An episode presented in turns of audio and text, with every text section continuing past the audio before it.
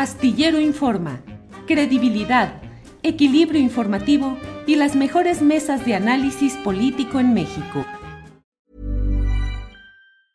Hey, it's Ryan Reynolds and I'm here with Keith, co-star of my upcoming film If, only in theaters May 17th. Do you want to tell people the big news?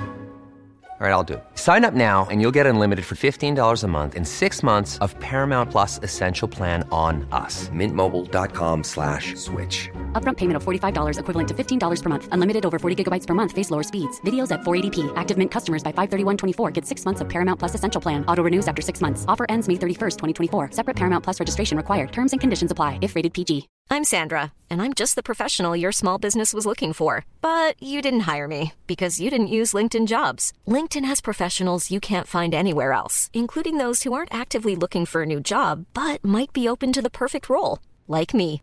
In a given month, over 70% of LinkedIn users don't visit other leading job sites. So if you're not looking on LinkedIn, you'll miss out on great candidates like Sandra. Start hiring professionals like a professional. Post your free job on linkedin.com/people today. Carmen, buenas tardes. Hola, buenas, ¿qué tal? Gracias, Carmen, muy amable de aceptar esta videoentrevista luego de que tú entrevistaste a Mariana Rodríguez Cantú, la esposa del gobernador formal de Nuevo León, Samuel eh, García. Y bueno, la leí, Carmen, y encontré muchos detalles, no solo interesantes respecto a lo que te va diciendo, sino además, eh, pues no sé, me, me pareció una entrevista en la que finalmente en algún momento le pregunta si cometió alguna equivocación y ella dice, no, porque todo lo he hecho con amor y con buena onda, o sea, eh, ¿es la primera entrevista que da ella con esta amplitud, Carmen?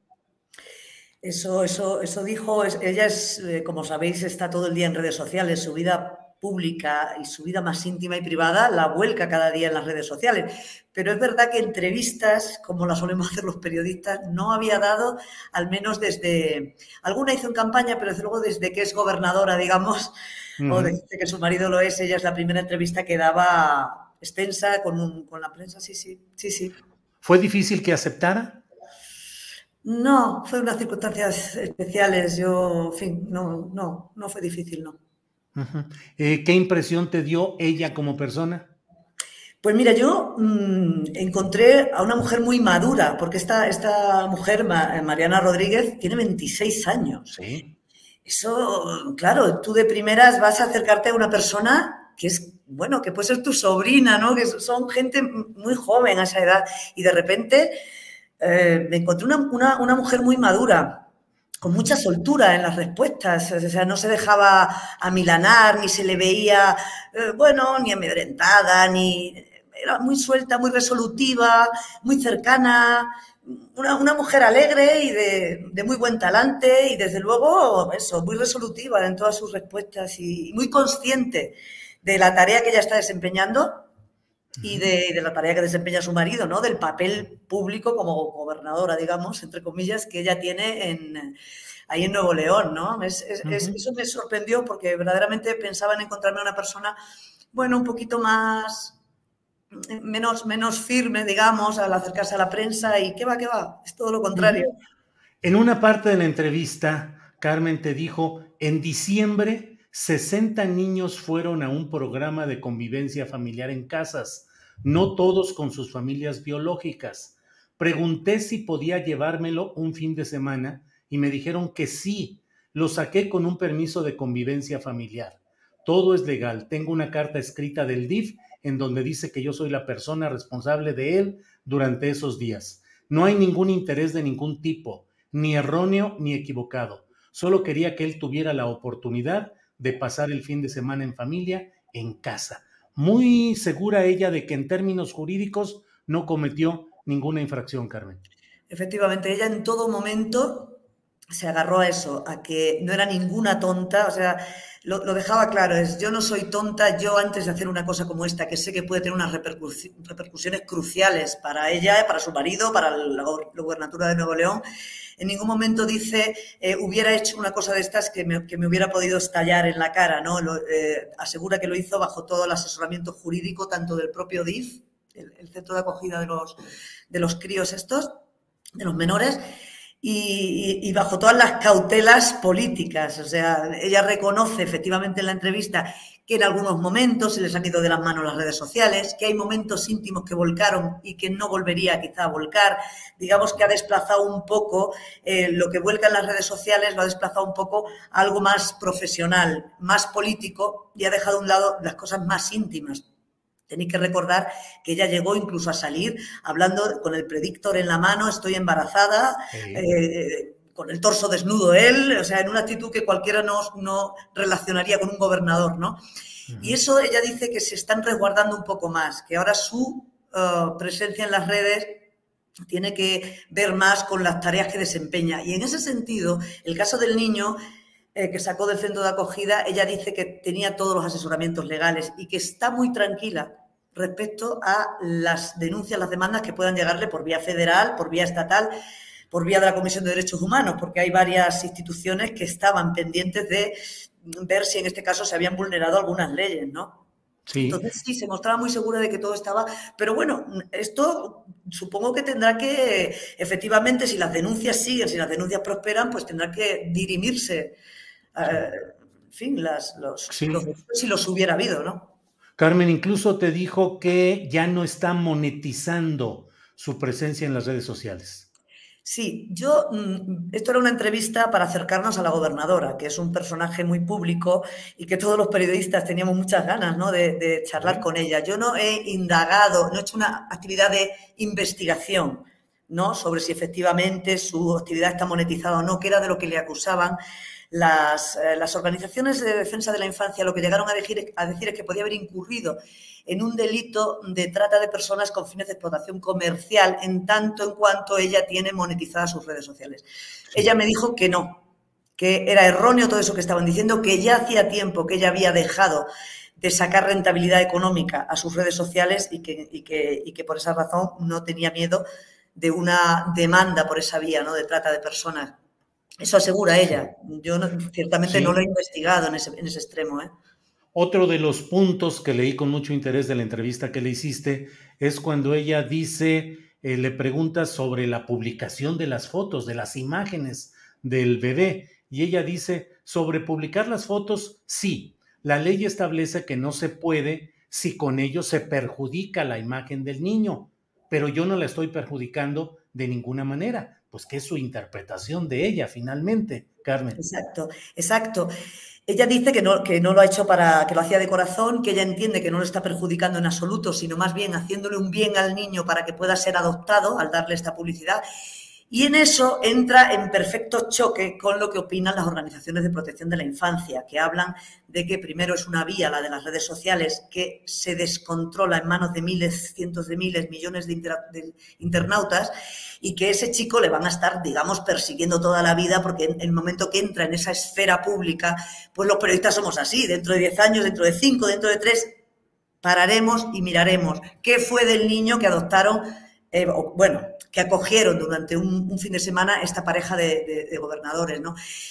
A pesar de todo eso, que sobre lo que yo le interrogué, ella sigue insistiendo en que no cree que le haga ningún mal. Yo, yo incluso le llegué a decir, si no era un poco soberbio, eh, discutir así la, opinión de, organizaciones de, protección de la infancia que llevan años eh, trabajando esa materia y que saben muy bien qué le hace mal a un niño, ¿no?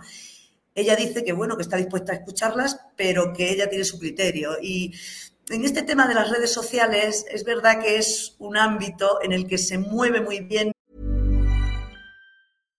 One size fits all seemed like a good idea for clothes. Nice dress. Uh, it's a it's a t-shirt. Until you tried it on. Same goes for your healthcare.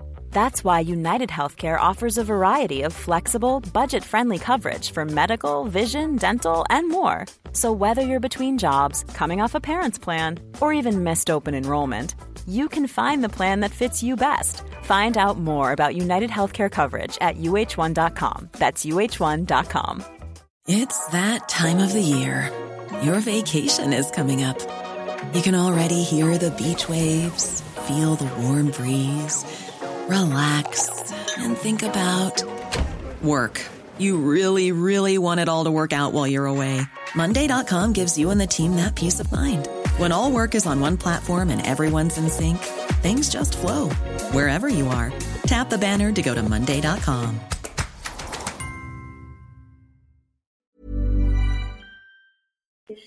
Eh, la gente joven, ella tiene esos 26 años que hablábamos antes, y ellos seguramente no evalúan los riesgos que otras personas evaluamos. Y a lo mejor tienen razón. Yo tengo 49 años y nunca me atrevo a discutirles muy a fondo a la gente joven los pros y las contras de las redes sociales, porque ni las uso, desde luego no con la intensidad que ellos. Y a veces digo, no estaremos nosotros pecando de, también de soberbia de discutirles a ellos que se han criado en ese ámbito, ¿no? Sí, sí, sí, sí, tienes toda la razón. Es la protección de la infancia. Ahí sí, yo creo que son las organizaciones que trabajan en ello y que lo conocen bien los, los que deben decirnos cómo hacer, ¿no? Sí. Ahora, em, mi punto de vista es que en la entrevista dio incluso más datos que deberían mantenerse en la privacidad. Los reproduzco porque te los dijo, porque los publicaste y ahí están. Pero, por ejemplo, dijo, he tratado de no comentar mucho de su caso por su privacidad pero él no tiene papás, ni abuelos, ni tíos involucrados en esto. Antes de que él sea dado en adopción, se busca que quede con la familia extensa, pero en su caso no fue posible. A los cuatro días de nacido, los papás firmaron que no podían o no querían hacerse responsables y pasaron los 30 días establecidos y no se retractaron. Eso te dijo, Carmen. Incluso algún dato más que no incluí ella, ella, insisto, bajo esa protección que, le da su seguridad respecto a que no está haciendo mal a este bebé, pues ella cuenta cosas que consideran que no van a, perjudicarle, ¿no? Yo tuve cuidado en no reproducir el nombre del niño, como me habían pedido las organizaciones sociales, ni entonces ni en una nota anterior que saqué precisamente cuando estalló el escándalo, ¿no? Um, pero sí, ella cuenta, cuenta estas cosas que por otro lado ya están en boca de todos, porque si visteis cuando, cuando estalló todo, cuando salió toda la luz, pues fotos sin, sin, tapar la cara, el nombre del niño y muchas otras cosas, ¿no? Incluí ese poquito porque era la forma que ella tenía de justificar su inocencia, digamos, respecto a acusaciones muy serias que, muy serias y muy en el ámbito jurídico que le han hecho. ¿no?